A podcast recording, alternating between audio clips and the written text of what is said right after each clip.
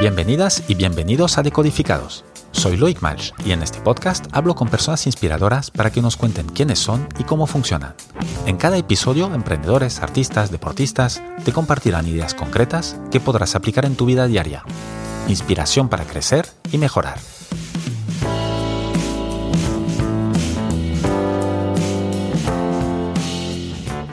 Mi invitada de hoy es Natalia Valle Aguirre. La podéis encontrar en LinkedIn en Natalia-Valle-Aguirre. Natalia es economista y filósofa, además de cofundadora y CEO de la startup Plant on Demand. Se gradúa en Economía y Negocios en Madrid, incluyendo algunos semestres en Finlandia y Holanda. Tiene también un máster en Filosofía de las Ciencias Sociales por la London School of Economics, donde profundizó sus conocimientos en sostenibilidad, investigación y tecnología.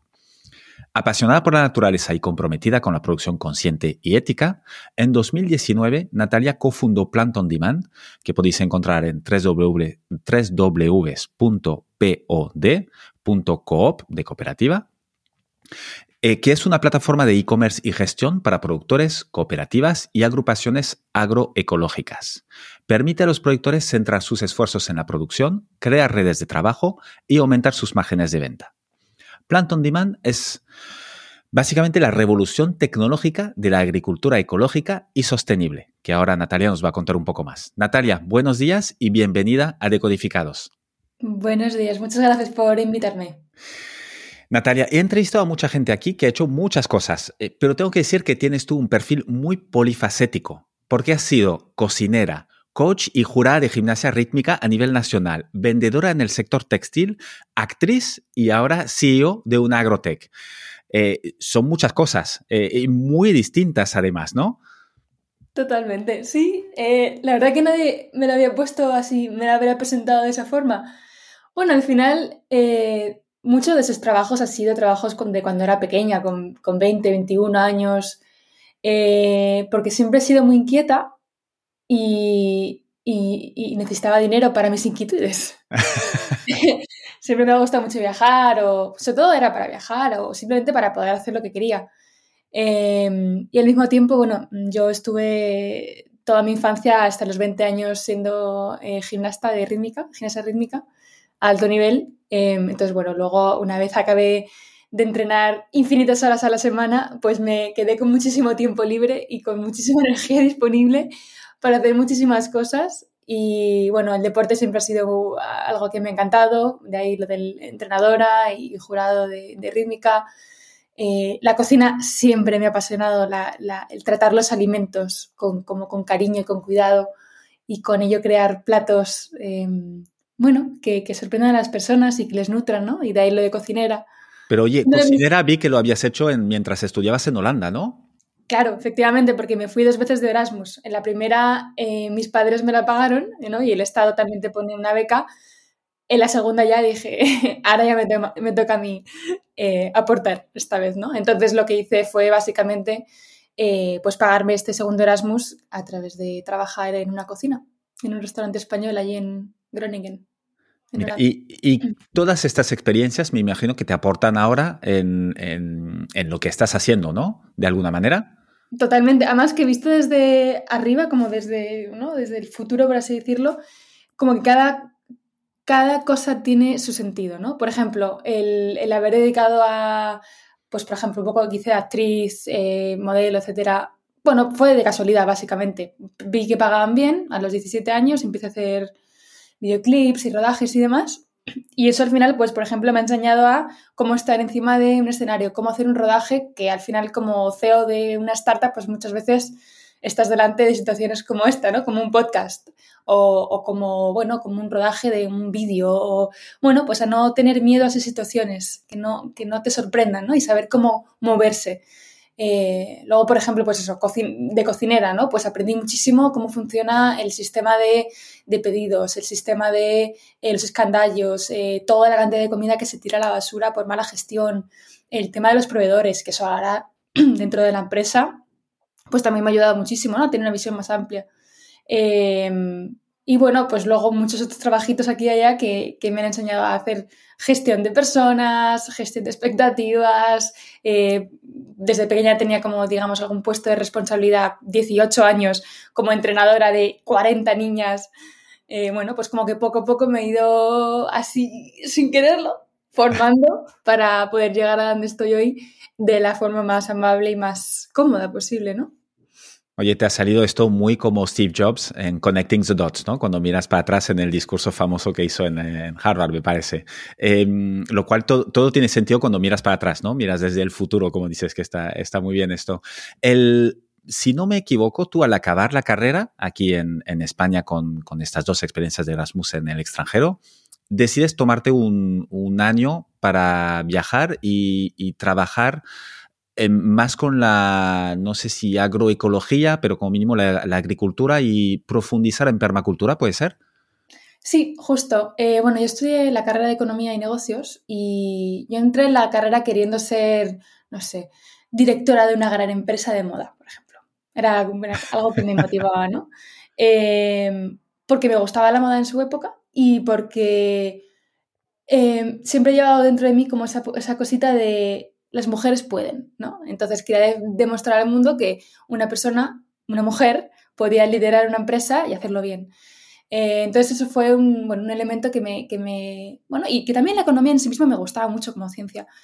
Sin embargo, luego cuando empecé a hacer la carrera, eh, sobre todo al tercer año, cuando me fui de Erasmus, me di cuenta de que realmente lo que te enseñaban era una narrativa única en la carrera. O sea, te decían que el modelo económico es este, no hay salida a ello y que la única forma de, digamos, de que la economía y que la sociedad se mantenga es crecimiento, crecimiento constante, consumo, venta.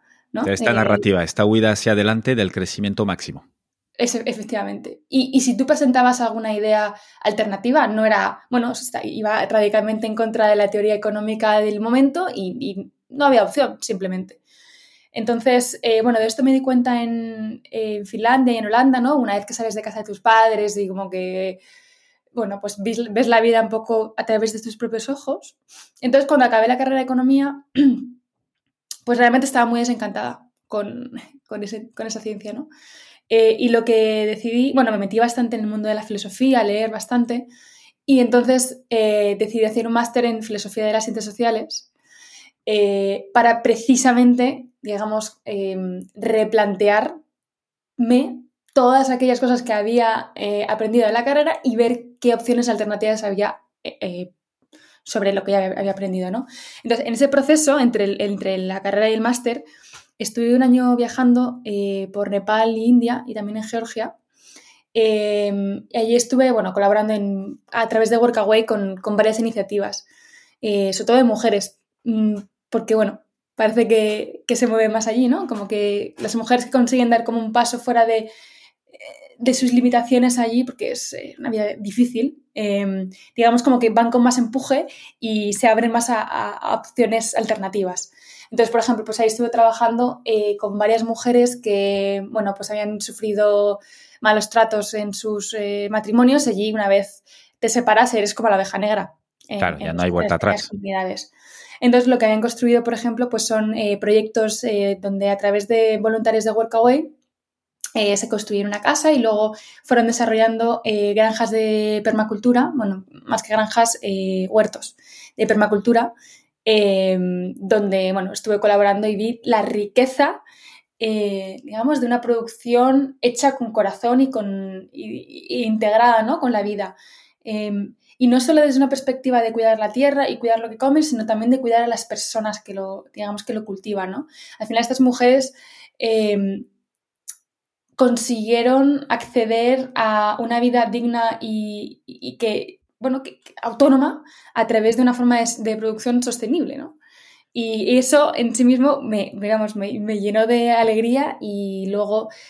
Bueno, pero eran producciones muy pequeñas, ¿no? Me imagino. E, era casi, no para sustento personal, pero, pero sí, autoconsumo. Autoconsumo, autoconsumo, sí, sí, autoconsumo. Luego había intercambios entre vecinos, pero es autoconsumo, sí, sí. Eh, estoy hablando de pueblos muy pequeñitos, en mitad de las montañas. Y tú te apuntas ahí en Workaway, hay una web donde te dicen, pues mira, estos son todos los proyectos que hay, eh, ¿cuál te apetece, a cuál te, apetece aportar y participar, no? Efectivamente, sí. y vas allí y la experiencia. ¿Y dónde vives ahí? ¿Mm? ¿Dónde vives ahí? Pues en sus casas. En sus casas, en la casa que vas a, de la gente que vas a ayudar. Que son muy humildes. O sea, en Nepal estamos hablando de gente muy pobre, en, un pueblo muy perdido, eh, pero bueno, te dan todo lo que tienen. O sea, realmente. ¿Y cuánto tiempo estuviste en Nepal, por ejemplo? Pues tres meses. Tres meses. ¿En el mismo sitio? Eh, estuve un mes y medio en el mismo sitio, pero no, me estuve moviendo. Eh, sí, en, en, una de las, digamos, la, en la primera y sí, la que más me, en la que más me quedé fue un mes, en un pueblo que se llama Nagarkot. Ahí en... ¿Y sigues teniendo contacto con la gente que conociste ahí? No, no, es pero difícil, ¿no? o sea, es que esto ya hace, ¿cuánto? Siete años, yo creo. Sí que tuve contacto un poco después, pero ya y soy muy mala para, para los contactos de larga distancia y del WhatsApp. Cualquiera que me conozca lo sabe. Natalia, ¿qué es la permacultura? Porque hemos arrancado con esto, pero no, no es eh, una cosa que sea tan... está un poco más de moda, pero no todo el mundo sabe lo que es. ¿Nos mm. puedes explicar un poco? Bueno, permacultura, eh, producción, eh, vamos a decir, agroecológica, agricultura regenerativa. O sea, digamos que últimamente están saliendo muchísimos términos diferentes para describir algo que yo creo que va, cae bajo la misma filosofía de trabajo, que es trabajar con la naturaleza en lugar de contra la naturaleza. Es decir, utilizar los recursos naturales, que son múltiples, ¿vale? O sea, estamos hablando de agua, estamos hablando de eh, pues los pequeños microorganismos que están dentro de la tierra, estamos hablando de la tierra en sí mismo, de los insectos, eh, de los animales, de los pájaros, de las abejas, de los humanos, de las comunidades que generan los humanos. Eh, digamos que hay un ecosistema más o menos natural equilibrado. La forma de trabajo que hemos, eh, con la que estamos produciendo desde prácticamente, bueno, sobre todo creció mucho a través de la Revolución Verde en el siglo XX, eh, está cogiendo, digamos, la naturaleza. Naturaleza es un término muy amplio, ¿no? Pero bueno, por simplificarlo un poco, como pues todos estos, estos ecosistemas como algo que es negativo, ¿no? Como estamos simplificando la complejidad de los ecosistemas en algo que es como, eh, digamos, un sistema simple, cuando no es en absoluto eso, ¿no? Y estamos aplicando eh, una mentalidad lineal, digamos, de aplicar eh, fertilizantes, de aplicar eh, insecticidas, pesticidas, fungicidas a la tierra como forma, digamos, de protegernos de una especie de agente negativo que nos va a atacar. Es cierto, evidentemente, que hay, digamos, insectos que se pueden comer las hojas o, o bueno, evidentemente eso sí, pero si entendemos la complejidad de todo el sistema, entonces entenderemos que em, esos desbalances se pueden corregir a través de la propia naturaleza y no a través de aplicar veneno, porque es lo que se hace a la Tierra.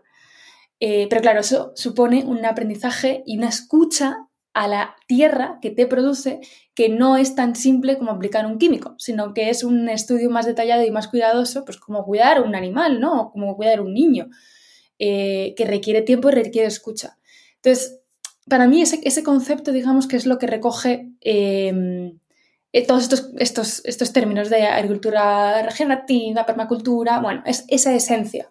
El cómo luego varía, ¿no? Pero, em, pero bueno, yo creo que ese es el elemento común. Y es un poco también, añadiendo a todo lo que has dicho, creo que también el, es no hacer lo que se está haciendo ahora a gran escala, que es el monocultivo, ¿no? Que justamente el monocultivo te obliga a añadir más cosas porque has, cambiado el equilibrio natural de las cosas. Mm, efectivamente. Y eso, eh, tú siempre te, habías eh, interesado a, la agricultura, a la naturaleza, antes de irte a Nepal? Sí, sobre todo, sobre todo por, el, por el lado de la alimentación. Eh, desde siempre me ha gustado muchísimo cocinar desde que soy pequeña. Y coger harina y hacer pan con la harina. Y de repente, desde algo que en principio no tenía mucho valor, generar un alimento, ¿no? Em, como esa, esa perspectiva de cuidado a través de la alimentación y de alimentación como, digamos, el nexo común entre la vida, ¿no? Entre la naturaleza, entre el sol, entre el agua y eh, nuestra vida, ¿no? Es al final la fuente de energía. Entonces, ese vínculo me parece súper importante eh, a nivel, bueno, de, vida, ¿no? Y eso necesariamente te lleva a la agricultura, y te lleva al campo, y te lleva a la ecología, necesariamente, por lo menos en mi caso. Y entonces, esto, cuando tú regresas de esta experiencia de, fuera y estar más en contacto realmente con la agricultura, ya tenías decidido, ya el, regresas para hacer el máster. ¿Y cómo evolucionas a posterior al máster? ¿Qué te planteas ahí? Eh, en, trabajar en algo o cómo, cómo es tu evolución? Bueno, allí eh, la verdad que la universidad tenía, la verdad, yo me metí en filosofía, el otro día, muy curioso porque volví a mi universidad y me encontré con mi director de, eh, de tesis. Me dijo, un día se me ha quedado para siempre grabado una cosa que dijiste, que llegaste a mi oficina, estábamos hablando de, una, bueno, de un paper que teníamos que escribir, bueno, que tenía que escribir, y me fui todo frustrada de su oficina porque dije, yo me he apuntado aquí al máster de filosofía porque pensaba que éramos para, para abrirme la mente, para estar con gente que me abriera la mente y lo que encuentro son robots y es lo que me encontré. Robots, robots en el sentido no eran humanos, lógicamente, eran gente que al relacionarte con ellos eran, eran cálidos, eran amigos, pero la, la forma de pensar era, ahora mismo se hace una filosofía que es muy matemática, es muy de A, B, B, C, no, no, ya no invita a la reflexión, no invita a las, a las cuestiones profundas, no invita como a, a salir del, del, pensamiento lineal en el que estamos parece atrapados ¿no? en, esta sociedad. Y, y al mismo tiempo pues me desencanté un poco ¿no? con el mundo de la filosofía. Ya no es lo que yo recordaba, lo que leía ¿no? en Platón, etc. Em, sino que es, eh, pues, pues eso, se ha, adaptado, digamos, el método científico a la filosofía. Y, ya, pues, bueno, eh, estaba la posibilidad de quedarme en academia, pero como lo que vi no me encantó, eh, decidí que era como tiempo de hacer, ¿no? Tiempo de hacer y de ayudar. Entonces, en ese momento, el día que entregué la tesis de final de máster, quedé con, Alejandro, que es uno de los cofundadores de la empresa, que me comentó que acaba de recibir una herencia de, su tía abuela, que era matemática de un montón de dinero, y, que estaba también con ganas de hacer cosas. Eh, y bueno, pues ahí juntamos un grupito de, gente con perfil bastante técnico, desarrolladores, ingenieros, que nos habíamos conocido en Finlandia. Ah, eh, fíjate. sí. ¿Españoles? Españoles. Ah, mira. Eh, y con eso montamos la empresa. O sea, fue a partir, no, digamos que la idea no fue mía, la idea se fue construyendo a partir de las circunstancias. O sea, nos juntamos un grupo de personas que teníamos muy claro que la agricultura era clave, eh, digamos, es, un pivote a través del cual pueden, se pueden generar muchísimos cambios. Em, ¿Cuántos erais? en esa época éramos seis. Seis, pero ¿cómo se encuentran seis personas? ¿Alrededor de una cerveza? Eh, eh, eh porque estos seis, entiendo que tú con Alejandro pues ya queráis y te comenta esto, mira, tengo un dinero y tengo unas ganas de hacer cosas, busquemos algo. ¿Y, los otros cómo se juntan? A ver, em, éramos amigos ya de Finlandia, no súper amigos, entre pares sí, pero no los seis como grupo. Eh, y como fue un poco efecto llamada, pues en uno dijo, mira, eh, necesitamos programadores, pues yo conozco este que es muy bueno, y poco a poco fuimos formando el equipo. Eh, y, formamos un equipo sin tener una idea todavía. O sea, la idea se fue conformando según fuimos experimentando, ¿vale? Entonces, nosotros primero teníamos la voluntad de querer hacer una empresa que funcionara para generar un cambio positivo en el mundo. Eso fue la premisa. Sí. Y lo que más por, por como quienes éramos, lo que más nos tocaba era la agricultura. Porque muchos, además de mis compañeros, de mis, de mis cofundadores, eh, tienen familia productora, son de Granada. Yo soy de Madrid, pero son de Granada, entonces tienen bastante pues, contacto con la producción. Em, entonces, bueno, pues por razones diferentes, personales, cada uno era un tema que le, tocaba mucho, ¿no? Y entonces con, con, con, esa cuestión ya empezamos a trabajar y tuvimos 15.000 ideas de las cuales no valían para nada ninguna de ellas. Claro, es que entre seis eh, se generan muchas ideas. Sí, estamos hablando de seis, yo recién salida de la universidad, o sea... Mm, Sin experiencia profesional, nada. Ninguna. Bueno, la que hemos comentado antes, pero nada que ver. Sí. Eh, Alejandro tampoco tiene ninguna experiencia profesional. Eh, otro compañero mío sí que había trabajado en una distribuidora internacional de frutas y verduras en Holanda. Em, y otros compañeros sí que habían trabajado también en, startups, uno en Silicon Valley. Em, pero bueno, un poco lo que hicimos fue, básicamente, tuvimos muchas ideas que muchas no valen para nada, te digo. ¿Por qué? Porque no están fundamentadas sobre algo que tuviera eh, un valor para la sociedad. O sea, una idea puede ser muy bonita, pero si no está, digamos, anclada a la realidad o, no está solucionando un problema que es real, digamos, no va a ningún, a ningún lado. Entonces, lo que hicimos es em, hacer trabajos de consultoría a productores ecológicos y, cooperativas ecológicas, supermercados ecológicos.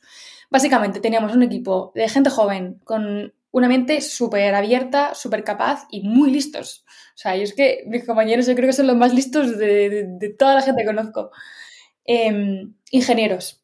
¿Vale? Entonces, fuimos a, pues, a varias cooperativas, supermercados ecológicos y demás, a darles una, digamos, un, echarles una mano para optimizar sus operaciones eh, internas porque eran muy lentas y eran muy poco eficientes a través de la tecnología. Hacíamos soluciones, digamos, a medida, ¿vale?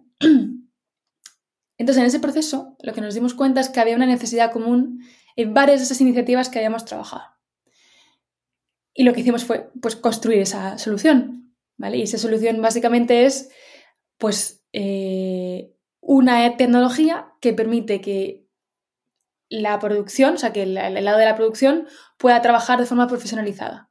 ¿Cómo? Pues hasta ahora, el paradigma actual de la venta, de la comercialización de, productos eh, a través de canal corto, canal corto básicamente es que no pasa por distribuidores. es decir, que es el, el, productor al que puedo ir yo a comprarle fruta. Sí, por ejemplo, o que un productor que vende directamente a un restaurante directamente sin pasar por distribuidores y por Mercamadrid, vamos a decir. Em, entonces, el paradigma actual básicamente es, o antes de que llegáramos nosotros, era que el productor pues vendía por WhatsApp y cada uno le hacía el pedido como pudiera. Pues uno por audio, otro le escribía una nota de papel y le hacía una foto, otro le enviaba un mensaje, otro le llamaba, por teléfono. Eh, bueno, ¿por qué? Porque no había una herramienta, digamos, que permite a estos productores comunicarse con sus clientes de forma eficiente. ¿no? Claro, y esto es un desastre, porque aparte que sí, te, requiere estar, eh, cada cliente ya es una historia aparte. Y no te olvides y apúntalo y luego haz un pedido y luego haz una factura, que lleva mucho tiempo. Y luego también la pérdida de, los datos que eso conlleva, ¿no? Porque al final no, tienes un sistema de gestión o un sistema de análisis de datos que te permita ver, oye, pues mira, me estoy quedando recurrentemente sin stock de tomates, pues voy a pedir más tomates. O, me estoy tirando recurrentemente tanto.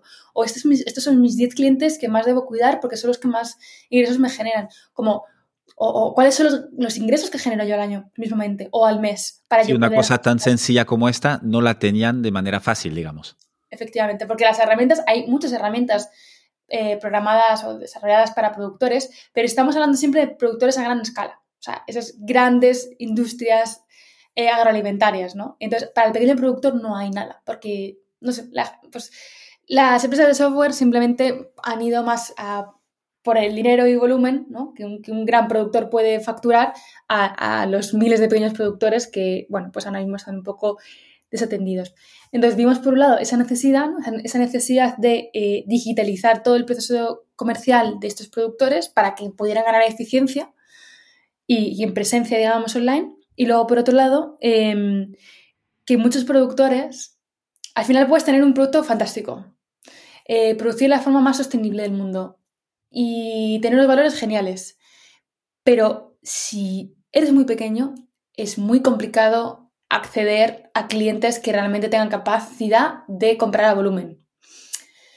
Entonces, aquí lo que vimos, y esto ya fue también, eh, bueno, vino a través de pues, muchas colaboraciones que tenemos con ONGs aquí españolas, fundaciones y demás, eh, particularmente un consorcio con el que trabajamos que se llama GIASAT, eh, y luego también un poco a través de estudiar lo que está pasando fuera de España, sobre todo en Estados Unidos y en Francia, descubrimos una forma organizativa de pequeños eh, productores que se llama Food Hubs, que básicamente es, pues imaginemos que tenemos 30 productores en, un valle, ¿vale? Cada productor produce pues una leche, otro carne, otro verduras, otro frutas, otro hace mermeladas, otro hace quesos. Pero claro, el que hace mermeladas, por ejemplo, le es muy difícil acceder a, a su colegio local para venderles solo mermeladas. Porque el colegio quiere mermeladas, pero también quiere eh, la leche para, para, los cereales, quiere los cereales, digamos que quiere todo, ¿no? Y quiere un proveedor, no quiere estar con 10 proveedores uno por producto. Efectivamente, porque muchas veces los pedidos los hacen los propios profesores del colegio, ni siquiera los de la, la cocina, porque son pequeñitos y es lo que, lo que hay. Entonces, bueno, pues eh, en torno, o sea, gracias a los food hubs, digamos, este nuevo modelo organizativo, pues los productores de Valle, vamos a decir, se pueden agrupar en torno a un centro logístico y, de, digamos que hacer el envío de sus productos en un solo, digamos, en un, solo envío eh, al centro logístico, desde ahí se hace la comercialización agrupada de los productos. Y esto al final, pues mucha de esta, de esta comercialización se hace a los colegios locales. Que, si uno de los grandes clientes de este tipo de organizaciones son colegios. Sí, el principal. El, principal, El principal. Ah, eh, también universidades, también, por ejemplo, hospitales, restaurantes, familias, pero lo que más volumen da es eh, el tema de colegios, porque al final es un esquema que es un win-win, ¿no? Por un lado está el productor que sabe lo que tiene que producir, si se gestiona bien la, la, agrupación, eh, el productor puede saber lo que, lo que tiene que producir. es muy previsible. Claro, el colegio ya tiene el menú. Al principio de año ya tiene el menú entero y sabe las cantidades. Y no solo ese colegio, sino todos los colegios de la región. Eso se puede calcular y se puede hacer un plan de trabajo, un plan de producción para los productores de la zona, de forma que ellos saben lo que tienen que producir, saben el precio al que lo van a vender y saben lo que van a vender y así la, digamos, la oferta y la demanda encaja. Por otro lado, tenemos los, colegios que se pueden proveer de producto ecológico, saludable y local y en una única compra, digamos, ¿no? Eh, porque no tienen que andar comprando a 20 o 30 productores. Entonces, esto, bueno, pues un win-win situation donde todo el mundo gana, ¿no? Y, simplemente es a través de la, del trabajo, digamos, cooperativo, de la colaboración, ¿no? De la unión, del trabajo en red. Eh, que se pueden dar este tipo de situaciones, porque si no, pues lo que pasa es que al final pues los, los, colegios acaban comprando a lo, a lo que es más cómodo, porque también es, sus capacidades, porque estamos pidiendo que, que, los profesores en su tiempo libre se dediquen a hacer esto. Y vosotros esto lo ponéis muy fácil, digamos, para estos food hubs eh, con la herramienta de Plant on Demand. Sí, nosotros lo que hacemos es darte la, dar la tecnología a estos food hubs para que eh, se puedan hacer todas las transacciones, de forma que el colegio pueda hacer pedido al Food Hub y el Food Hub automáticamente, digamos, lance la orden de compra a los productores. Y que todas las transferencias de dinero, todas las transferencias de facturas, albaranes, stocks, trazabilidad, todo eso esté, digamos, gestionado por la tecnología. Lo que no hacemos nosotros es, eh, digamos, em, toda la parte operativa y de, digamos, de creación de food hubs. Porque eso lo que hacemos realmente es, o sea, nuestra forma de trabajo está muy basada en, de nuevo, la colaboración, ¿no? Entonces, creemos mucho en que si quieres hacer algo que realmente impacte, tienes que meterte dentro de un sistema que ya está funcionando y que generalmente tiene algunos missing links, algunas piezas que están sin, eh, bueno, que se pueden mejorar. no, están, eh. dentro del sistema. Y que de repente metes una pieza, metes dos piezas dentro del puzzle y el puzzle empieza a funcionar. ¿Tú crees que se tiene más impacto así arreglando una cosa que, existe pero no funciona de, eh, totalmente optimizada que creando algo nuevo? Bueno, habrá que, supongo que habrá que mirar casos, ¿no? Eh, y situaciones. En nuestro caso hemos visto que es así, porque nosotros no podemos, como empresa, hacer todo el trabajo que hacemos de la mano de todas las personas con las que colaboramos. Porque llegamos a toda España, a todos los estratos, a, gobiernos autonómicos, ayuntamientos, a colegios. Sería imposible, yo creo, para una empresa eh, y tampoco innecesario, porque la, empresa, nuestra empresa, por ejemplo, no tiene el expertise que tienen nuestros colaboradores. ¿no? Ellos sí que saben hablar con, no sé, un food hub. Ellos sí que saben gestionar un food hub. Eh, nosotros no, nosotros somos de, de tecnología aplicada a food hubs.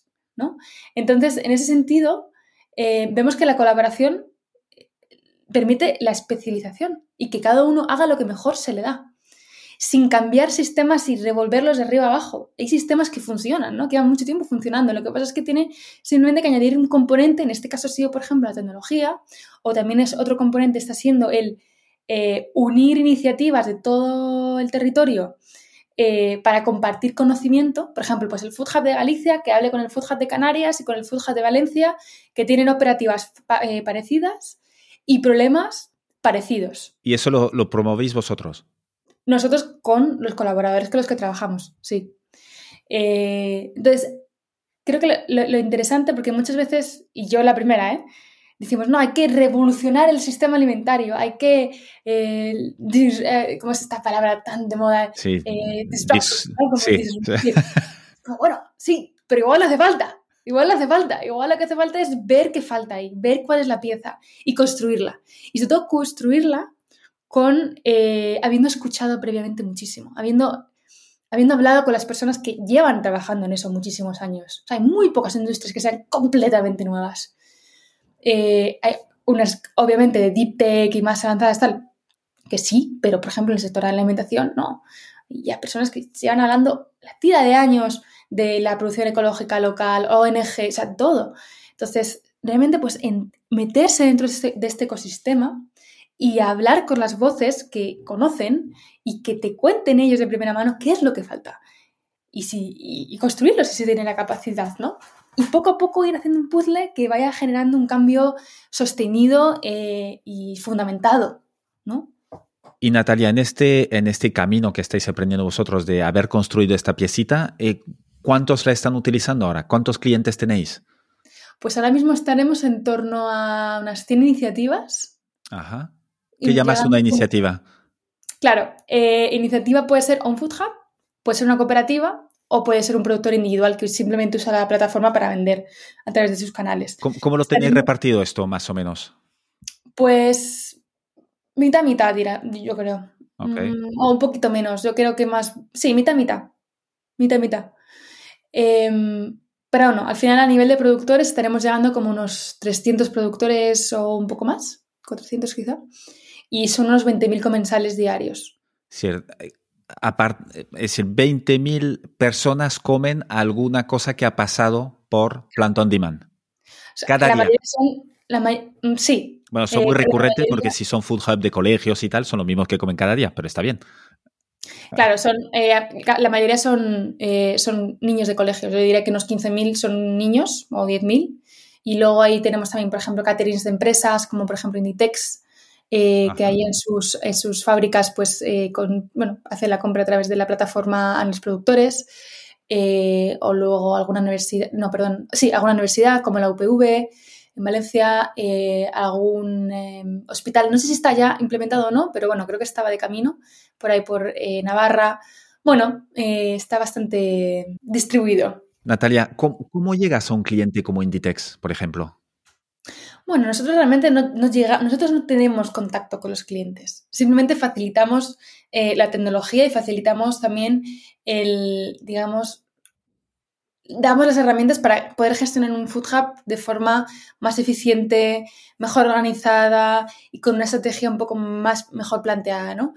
Pero ahí nosotros ya no entramos. Eso tú llegas al Food Hub que ellos ya tenían de cliente a Inditex o al colegio, a la universidad o tal. ¿Y tenéis, estáis colaborando con entidades públicas, con gobiernos autonómicos? Mm. Sí, sí, sí, bastante. Eh, y creo que eso va a ser un canal de crecimiento bastante importante, porque hay bastantes, eh, bueno, mm, políticas, sobre todo viniendo de la Unión Europea, como el Green Deal, que, que están empujando fuerte por la producción ecológica y local, entonces no le queda otra que la administración pública que, invertir en esto. Pero sí, por ejemplo, eh, pues eh, colaboramos con ayuntamientos como, por ejemplo, el, Ayuntamiento de Alboraya. Estamos también trabajando. ¿Y cómo eh, colaboráis con un ayuntamiento? En este caso, el, Ayuntamiento de Alboraya, por ejemplo, que suele ser el caso, tiene esto es en Valencia, ¿vale? Pues tiene productores de huerta, quiere darles más visibilidad y crea un food hub o crea un marketplace para que los el propio ayuntamiento el hace esto. En este caso sí. Hay veces que a lo mejor son ONGs o fundaciones del territorio, ¿no? Pues, por ejemplo, de Valencia, que eh, son un poco los que hacen de puente entre la administración y nosotros, ¿no? Como que les presenta la necesidad y la, necesidad de hacer esa, esa bueno, ese, movimiento entre el consumo convencional a, local y ecológico y le digamos, la solución de cómo hacerlo. Eh, bueno, fundamentalmente son, son así. O, simplemente que conocen el proyecto y nos, nos contactan directamente. ¿Esto ya empieza a pasar? Sí, sí, sí, empieza a pasar ya. a un ritmo relativamente, vamos, que da miedo ya casi a veces. Sí, bueno, good. Oye, ¿cuál es vuestro modelo de negocio? Porque para tener eh, impacto social también hay que ser, eh, eh, hay que poder tener duración en el tiempo, ¿no? Por supuesto, sí, sí. somos un SaaS, entonces es una suscripción mensual de, pues que va de entre 49 a 89 euros al mes que paga el, el, productor por el uso de la tecnología o el Food Hub. Y muchas veces está subvencionado por el, gobierno de diversas formas. Ahora, por ejemplo, con el kit digital o, o a través pues, como de contratos eh, de ayuntamientos o lo que sea. ¿Y eso os da para escalar y, y poder ser eh, rentables a corto plazo, medio plazo? Bueno, a corto plazo no, porque claro, llevamos al mercado poco tiempo, pero bueno, el objetivo es que este año lleguemos a break-even. O sea que, bueno, más o menos bien. Eh, sí, es un modelo que, gracias al, modelo de SaaS, que al final te permite multiplicar las licencias sin tener que, digamos, que producir más, eh, es un modelo que es fácilmente escalable y bastante cómodo. Eh, y también es muy necesario tener ese, digamos, esa dimensión muy presente de, poder generar ingreso en un futuro, porque al final para el mundo de la startup sí o, bueno, sí o sí no. Si tienes la suerte de tener capital propio o de ya estar generando ingresos, cosa que es poco común, eh, bien, pero si no, vas a tener que seguramente levantar rondas de financiación. Eh, y para ello tienes que defender que tu empresa va a ser rentable en un futuro. Y muy rentable, no solo un poco rentable. Eh, entonces, es una dimensión que no hay que olvidar. Al final, el dinero no es el demonio. El dinero es una herramienta, una herramienta súper válida y súper útil y que es la herramienta que estamos usando en esta sociedad a día de hoy. Entonces, no hay que tenerle miedo. Simplemente hay que saber utilizarla, ¿no? Eh, entonces, no creo en absoluto que la, que la empresa, de, hacer empresa dentro de la economía social y solidaria tenga que estar reñido con generar ingresos un poco más de, lo mínimo, ¿no? Eh, porque luego, bueno, pues te, abre puertas. Y, por ejemplo, una puerta muy importante que a nosotros nos ha abierto es eh, la de poder conseguir financiadores y poder elegirlos nosotros, no tener que ir a un financiador que nos que tengamos casi que vender el alma al demonio para, que nos den dinero, sino como, bueno, pues tenemos un, modelo de negocio sólido, tenemos unas proyecciones bastante buenas de, dinero, ¿no? De, a nivel de ingresos en los futuros años. Y con ello, pues podemos ir tocando las puertas y la que más vemos que se alinea con nuestro propósito y que más nos entienden, pues ahí digamos que decidimos entrar, ¿no?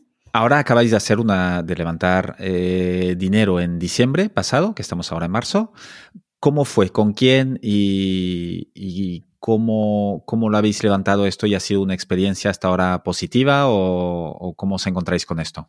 A ver, levantar dinero es siempre un proceso súper arduo. Es, es, es, muy drenante psicológicamente porque em, hay muchos sís que luego se convierten en nos o convierten en espera o, se convierten en, uy, espérate que ahora hay una crisis económica o ahí se suben los tipos de interés y no sé qué, o es que ahora, pues, eh, por ejemplo, ahora que ha quebrado el banco este de Silicon Valley Bank, eh, hay muchísima inestabilidad en el, en ahora mismo, en el contexto en el que vivimos. Y eso genera, eh, al final tú tienes unas previsiones de, digamos, de caja, ¿no? Que poco a poco ves que tu caja se va gastando. Entonces tú más o menos pues dices, bueno, pues tengo previsto que en ocho meses cierre una ronda. Perfecto.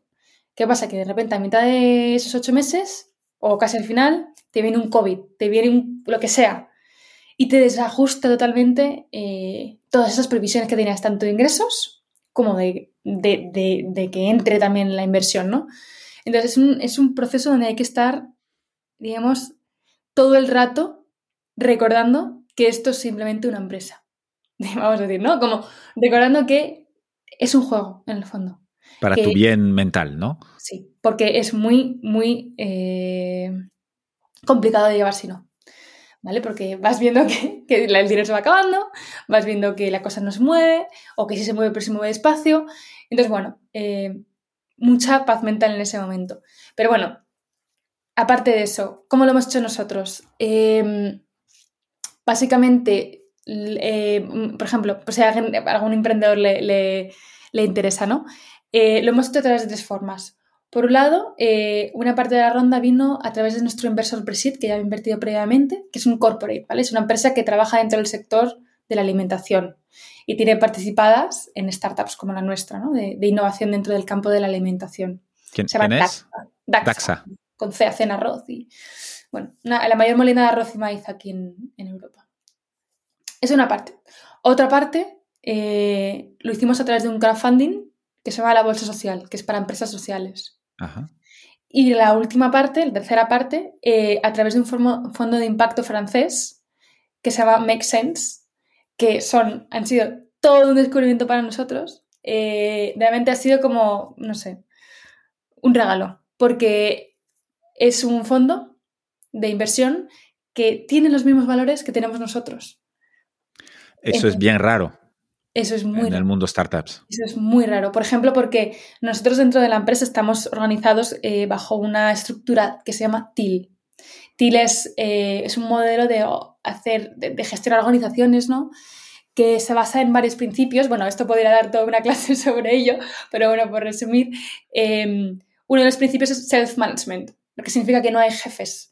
Es una jerarquía, o sea, sí, es un, es un modelo, no voy a decir horizontal, o sea, es horizontal, pero con, donde cada uno es responsable sobre su trabajo y coge, eh, digamos, la responsabilidad que pueda asumir y aparecen líderes naturales.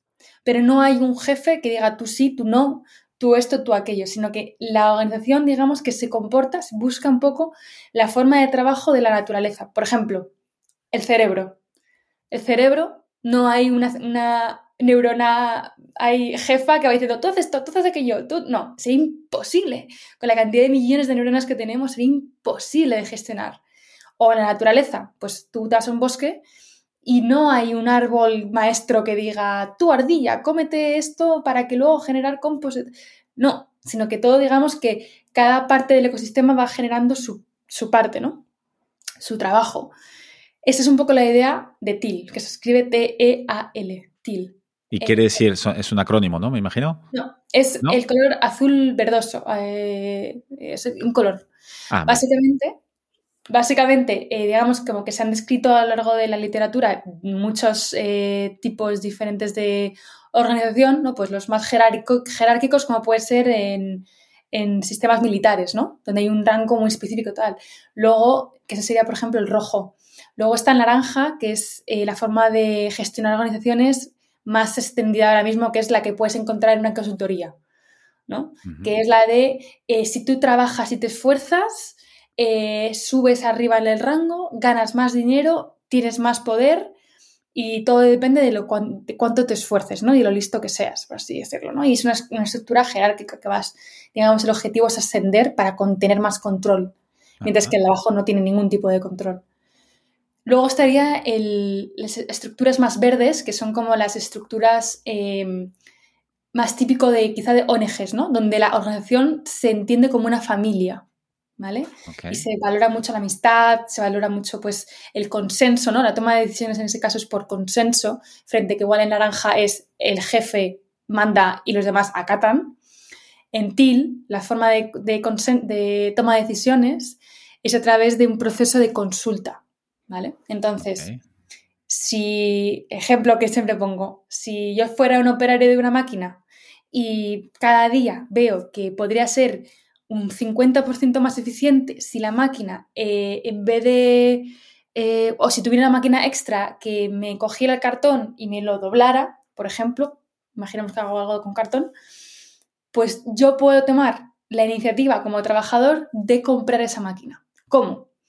Haciendo una consulta a todas las personas que tienen, eh, digamos, información para poder tomar esa decisión. Como por, ejemplo, puede ser, pues, em, las personas que están encargadas de eh, la gestión del dinero, ¿no? Pues de la contabilidad. Pues que me digan, oye, hay dinero, no hay dinero. Oye, ahora no, pero a lo mejor dentro de tres meses sí que tenemos más caja porque nos devuelven el IVA, lo que sea.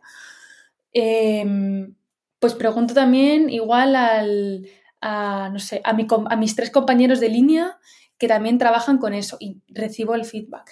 Pregunto también a, bueno, digamos, a todas las personas que están involucradas, ¿no? En eh, o que tienen información sobre ese proceso. Y en base a eso, la persona toma la iniciativa y toma la decisión sobre qué hacer. Eh, entonces, ese es un poco un modelo organizativo que a mí me encanta. Yo lo, cuando lo vi, ya trabajábamos un poco así nosotros en la empresa. Ah, pero no, empezasteis así de inicio, lo fuisteis implementando de manera más protocolizada, digamos, a medida que, que, os, que os hacíais más grandes. O sea, fuimos haciéndolo eh, siempre hemos querido ser una empresa horizontal. O sea, nunca hemos querido establecer de muchas diferencias ni a nivel de salarios ni de responsabilidades. Responsabilidades sí, lógicamente, porque es diferente de responsabilidades, ¿no? Pero como de jerarquías. Ajá. Em, porque siempre hemos visto que es muy ineficiente y que queremos sobre todo hacer propietarios a todas las personas de la empresa, de la empresa. No queremos que los jefes sean los propietarios de la empresa y los demás estén trabajando por dinero, porque no vamos a ningún lado así.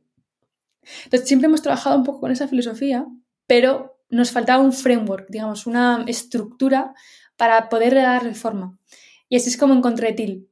Ah, le, expliqué, a un inversor, no sé quién fue, pues en una entrevista, igual como la, de ahora mismo, explicaba cómo trabajábamos nosotros y dijo, anda, pero eso es TIL. Y, me metí a verlo y dije, ostras, sí. Y con eso pues hemos aprendido mucho a trabajar, eh, digamos, a optimizar cómo trabajamos. porque eso requiere mucho protocolo, me imagino. Eh, la idea es que no requiera de mucho protocolo.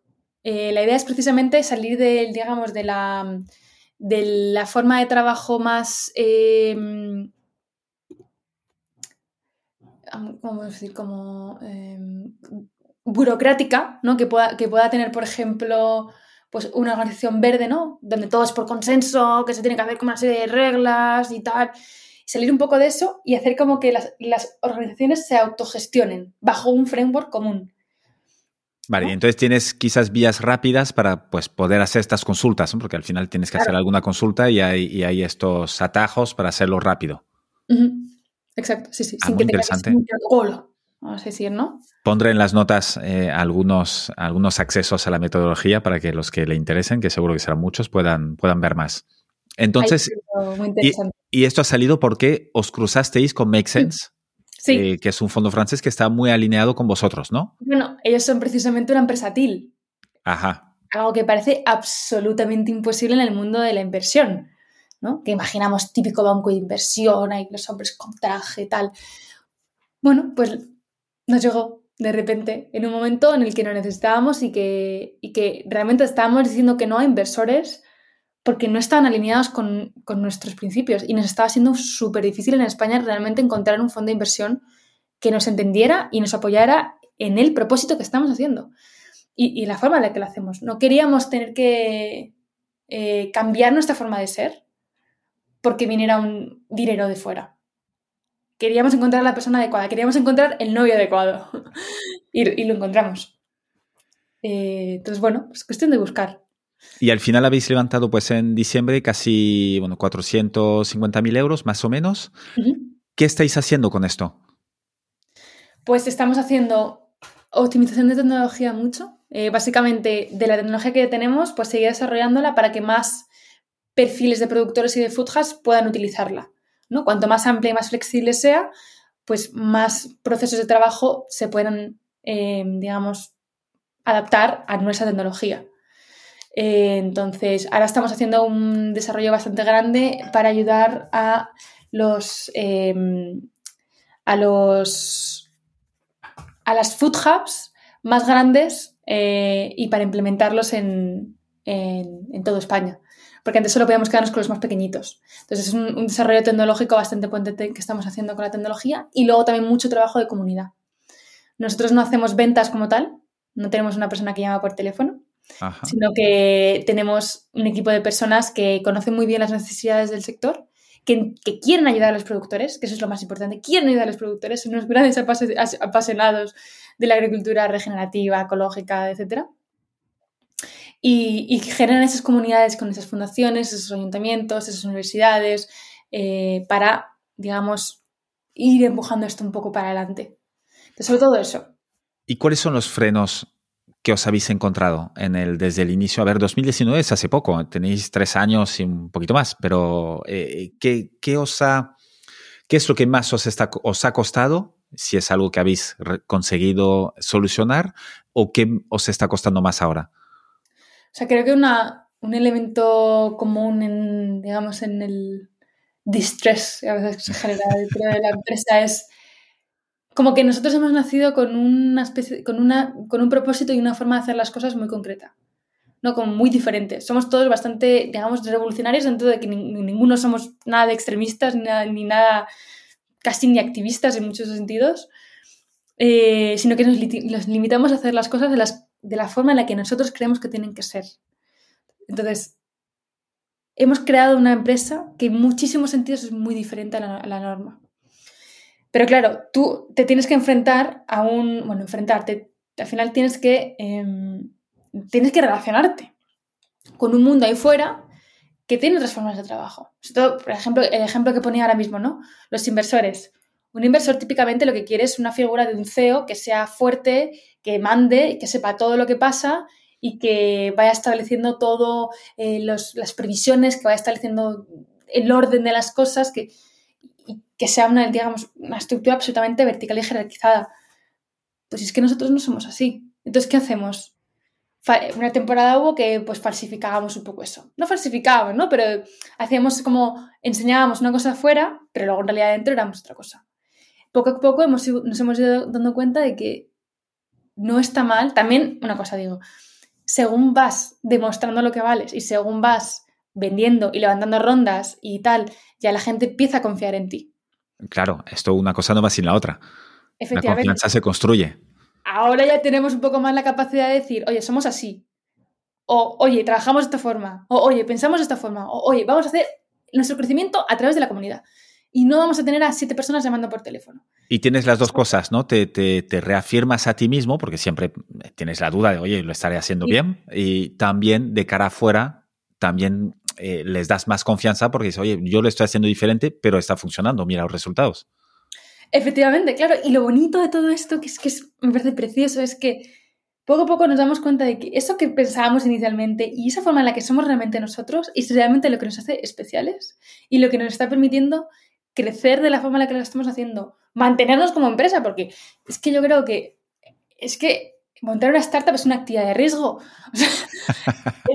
es, un, entorno muy estresante, muy inestable, que vamos, y, que la, mayor causa de, digamos, de, cierre de startups, de empresas, es por que el equipo se lleva mal, por problemas de equipo. Es que es un entorno muy estresante y muy eh, que te pone al límite muchas veces. De hecho, ¿cómo lo tenéis esto? Perdón que te corte ahora, pero ahora que sacas esto, porque empezasteis seis amigos o, si no amigos conocidos, muy conocidos y con muchas parejas de amigos o tal, de amistades más fuertes.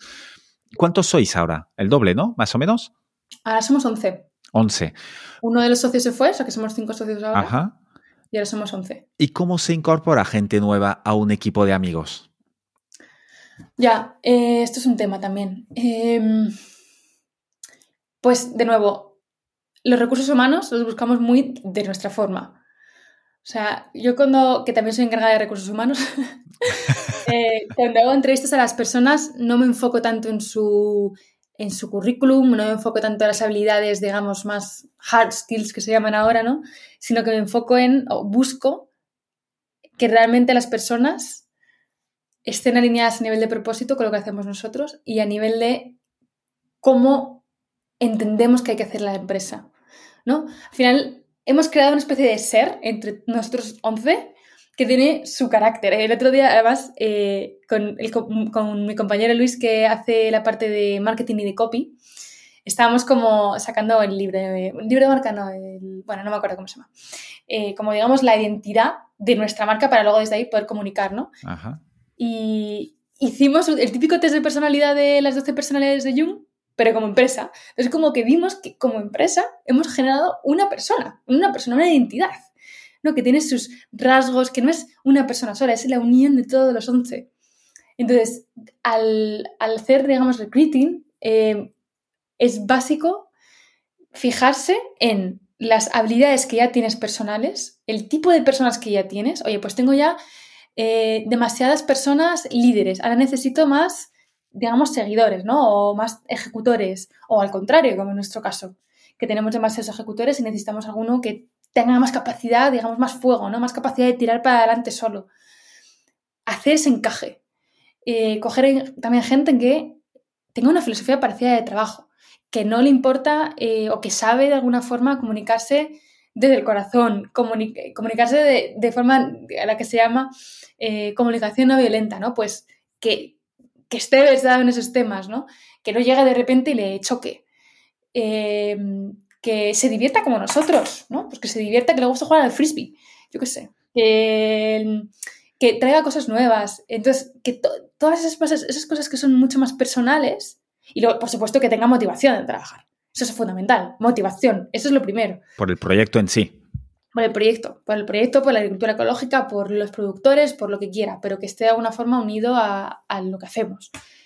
Y desde ahí, de forma natural, la gente se va convirtiendo en auténticos profesionales, porque está ahí la motivación y está el encaje dentro del equipo. ¿Y qué perfiles te cuesta más encontrar? Entiendo que haces tú de recursos humanos, que nos has dicho. Em, a veces cuesta, bueno, te hablo por experiencia propia, eh, cuesta, suele costar más encontrar o seleccionar a gente que es muy diferente a ti, por mucho que sabes que necesitas este perfil.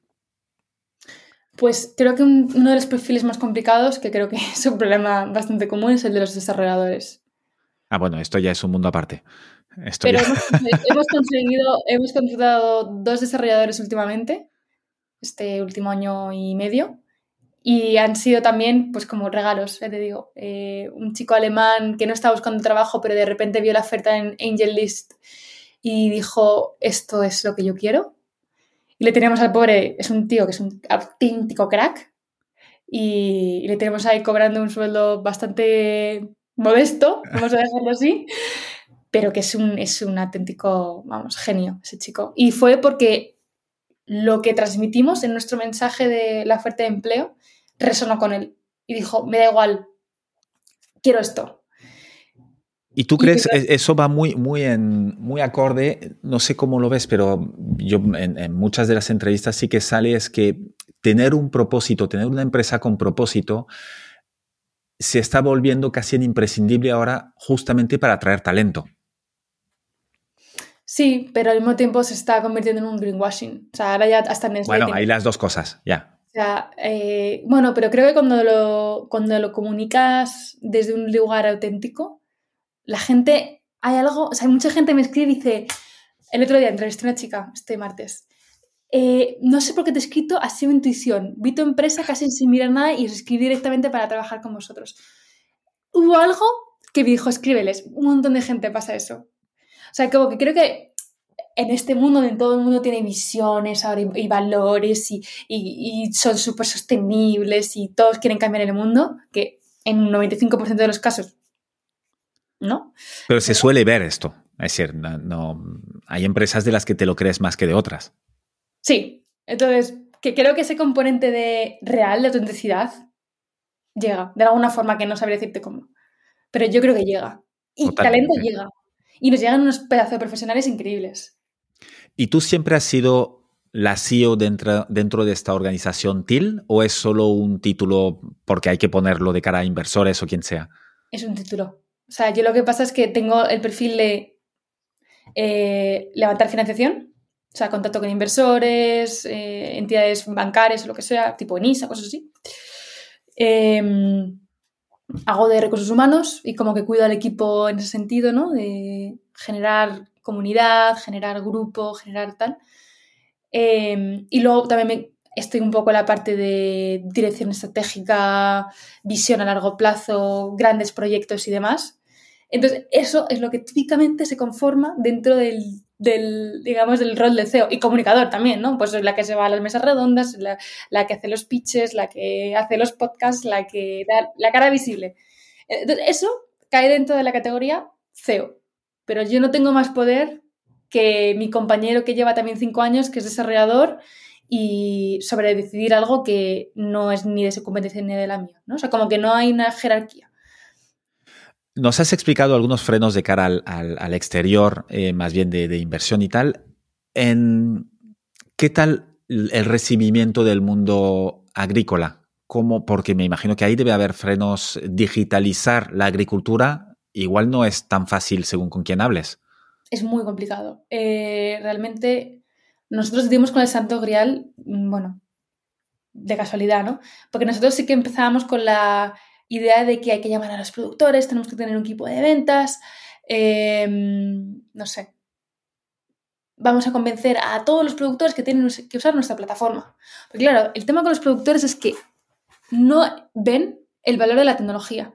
O sea, ven que tienen un problema, ven que la forma en la que están gestionando sus, su negocio es muy ineficiente, pero no ven que la tecnología es como un elemento que les puede solucionar ese problema que tienen. ¿Pero por qué? ¿Porque no, están, no, no, quieren usar tecnología, no están acostumbrados o directamente porque no, no creen? Es otra generación y es otra forma de pensar.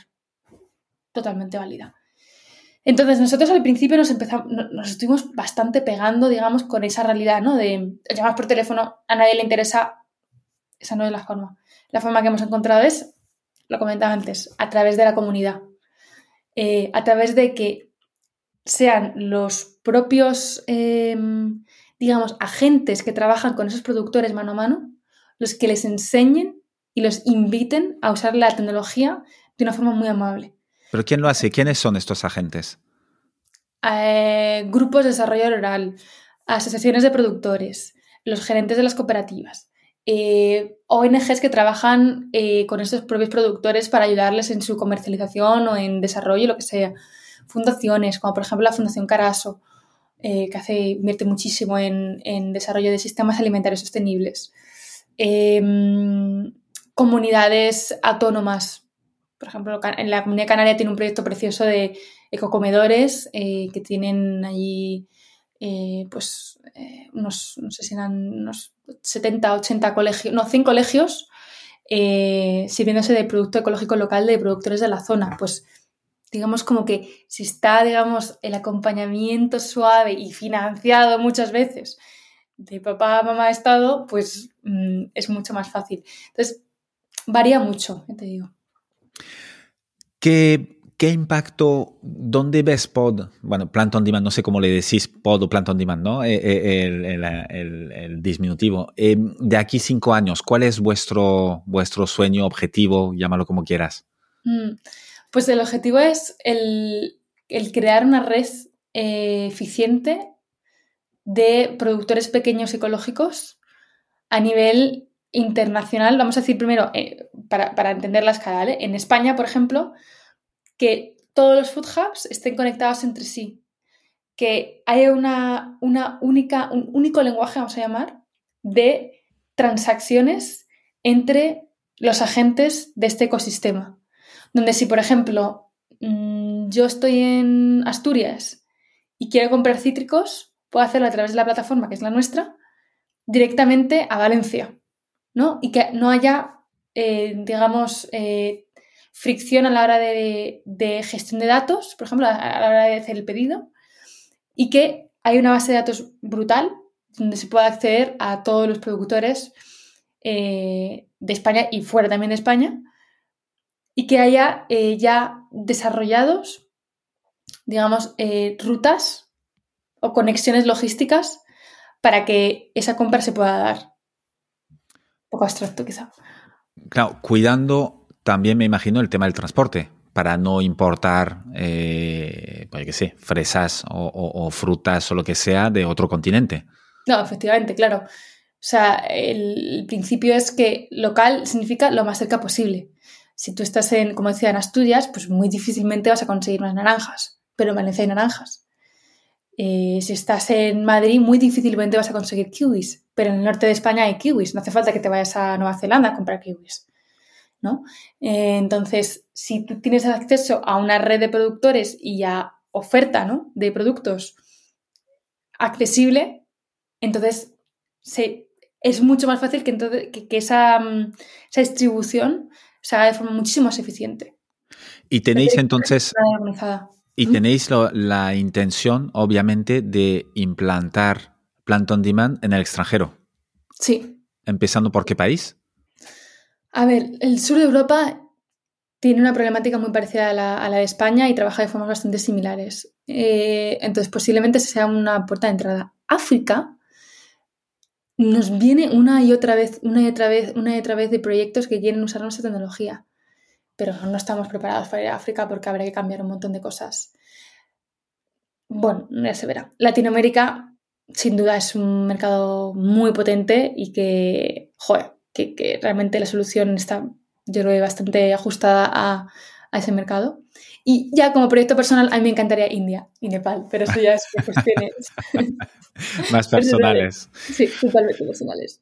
Oye, Natalia, para ir acabando, porque ya, ya vamos hablando y el tiempo pasa, eh, si nos pudieras recomendar algún libro que te haya marcado o que regales mucho o, que nos quiera compartir. Vale, tengo unos cuantos. Eh, bueno, antes hablábamos de TIL. Ajá. Recomendaría 100% un libro que se llama Reinventing Organizations, Reinventando Organizaciones, creo que se llama en español, de un tal Frederic, Laloux, Laloux, eh, escrito. Eh, ahí se explica muy bien lo que son las organizaciones TIL, eh, cómo implantar una y las, digamos, los beneficios y la filosofía detrás. Entonces, para cualquier persona que esté pensando hacer una transición en su empresa, súper recomendable para ver qué es posible. Y grandes empresas como, por ejemplo, Patagonia o Beran Jerry's utilizan este sistema. O sea que es saludable, no es, no es solo para empresas pequeñas. Y luego ya, pues, un libro que me encanta, eh, se llama Tao Physics, eh, el, Tao de la física, eh, de Frillo Capra, que es básicamente un, físico, físico, teórico bastante reconocido, que escribe de alguna forma, describe la... Estoy ya volviendo un poco a mi máster, ¿no? es, es una explicación muy, muy, muy buena y muy científica y muy precisa de las últimas últimos descubrimientos en la ciencia, digo, del siglo XX y XXI, ¿no? Pues sobre todo el tema de la mecánica cuántica y la teoría de la, de la relatividad. Y esto lo encaja o lo, digamos, enseña el paralelo que tienen todas estas, estas eh, teorías, además muy riguroso, porque hay mucho woo que se dice en inglés, como hay mucho, hay mucha literatura que es muy mala, en, el sentido de, juntar eh, la, física con, lo más, digamos, filosófico espiritual. Esto es muy riguroso, está muy bien escrito. Entonces, compara de alguna forma la física con las, las filosofías, sobre todo budistas, ¿no? Y te, y te, muestra ahí algo que para mí, cuando lo leí, eh, me pareció precioso, ¿no? De cosas que se han intuido durante miles de años y de repente se encuentra una, bueno, una referencia en lo físico a través de las máquinas, ¿no? Que súper avanzadas. Es un libro que a mí me encanta. Una versión más poética es otra que, de, que se llama Siete breves lecciones de física, de Carlo Rovelli, que es también un físico italiano, que es un físico buenísimo, muy reconocido a nivel internacional, pero es que aparte es como un poco un filósofo y un poeta. Entonces tiene la capacidad preciosa de coger la complejidad de la física de la mecánica cuántica y trasladarla en casi poesías, en, relatos de, cómo se puede percibir y de lo loco que es el mundo en el que vivimos a nivel físico. Es impresionante, impresionante. Y bueno, todo eso. que tengo, me encanta leer, o sea, tengo millones, pero esos son los Muy que... Chulos. Muy chulo, ya, ya, y como no he leído ninguno, perfecto, llevan tres más. Eh, ¿Algún documental o película? Sí, eh, a mí un documental que, bueno, un documental no es una película, eh, que me conecta mucho con las estaciones, con la naturaleza, con, digamos, con el cambio, ¿no? Que dentro de la naturaleza, con las propiedades de cada parte, de cada fase, de cada momento en la vida y cada momento en el año. Es una, una película japonesa que se llama, en castellano supongo que se llamará Primavera, Verano, Otoño, Invierno y Primavera, eh, que es como una especie de, bueno, un relato medio zen sobre el paso de las estaciones y de la vida que, bueno, da que reflexionar, ¿no? Em, hay un documental que es muy interesante, bueno, es un poco, quizá pueda entrar en cuestiones políticas que no estoy súper de acuerdo porque dan de nuevo una narrativa única cuando creo que es amplia, pero bueno, suele pasar siempre en todos los documentales. Un documental muy interesante que se llama Dirt, como polvo, o en inglés, sí, em, que te habla de cómo importante es el suelo, la tierra, ¿no? A la hora de cultivar. Y todo, digamos, los microorganismos, todo lo que genera que lo que producimos, lo que comemos, tenga sentido, sea sostenible y cuide a las, a las digamos, a las comunidades. Ah, Muy interesante. Muy bien. Y luego, por último, recomendar a una persona que a mí me encanta, es, es un médico, pero está muy metido en, en, en, cuestiones de pues de eso todo, eso, ¿no? Del, del, suelo, de cómo tener un suelo rico, un suelo vivo, eh, que se llama Sac Push, eh, con Z, Sac. P-U-S. Eh, C-A, Z-A. Sí, sí. Es... Con B-U-S, sí. Ok, ajá. Que, bueno, es, a mí me parece un, señor increíble y habla de, pues, por ejemplo, cómo comer verdura eh, digamos, producida en un contexto más eh, natural, ecológico, tiene una influencia absolutamente directa en la salud de nuestro sistema digestivo y en la salud de nuestra cabeza, como ambos, como algo que está súper relacionado. Eh, desde una perspectiva de un médico, pero que también un médico que se ha ido un poco moviendo poco a poco hacia, hacia una medicina muchísimo más holística y que incluye cosas como la alimentación, como de dónde viene la alimentación, y demás, eh, bueno, súper recomendable siempre. ¿Y lo sigues, lo, eh, lo, sigues por qué canal? ¿Por qué canal recomiendas seguirlo a ese hombre? Bueno, no sé si tiene ni siquiera un canal él propiamente. Lo que veo mucho son entrevistas que tengan tanto en YouTube como en Spotify. Vale. Eh, luego también tiene un pequeño documental con una asociación que ha formado que se llama Farmers Footprint o algo así. No me acuerdo ahora mismo. también muy interesante el documental, habla también de nuevo del suelo y demás como el suelo pues tiene también la capacidad, por ejemplo, de, si un suelo está sano, de necesitar muchísimo menos agua que un suelo que no lo está. Que ahora que hablamos del agua, un componente, o, por ejemplo un suelo bien cuidado emite muchísimo menos CO2 a la, atmósfera que un suelo que no lo está. Porque al final, al moverlo, eso es lo que, eso todo mueve la, la agricultura regenerativa. Que es básicamente, si tú el suelo lo aras, la tierra la aras, todo el carbón que se ha almacenado debajo de la Tierra vuelva a salir a la atmósfera, cuando no es necesario, de hecho, hacer eso. ¿no? Entonces, la agricultura regenerativa se basa un poco en eso, ¿no? en cuidar el suelo, producir de una forma que absorba carbón, pero luego no tenga que salir otra vez de nuevo. En vez de liberarlo. Sí. Natalia, em, ya que hablas de seguir a gente, ¿cómo te seguimos a ti? Pues difícilmente. LinkedIn, supongo. Eh, ahí sí que publico cosas en LinkedIn. Em, nada, Natalia Vallaguirre.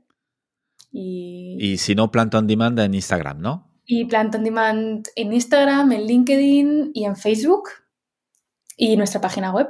Y cualquier cosa, pues, eh, bueno, que nos pueden contactar a través tanto de LinkedIn como de la, del email que está en nuestra página web y que enseguida les contestamos. Vale, yo pondré todos los eh, links y enlaces y recomendaciones y todo en las notas del podcast. Una última pregunta. Sí. Eh, Natalia, si pudieras poner delante de estas escuelas, no solo de las que colaboran con Plant on Demand, pero sino de todas, una lona gigantesca con un mensaje para que lo viera todo el mundo, ¿qué pondrías ahí?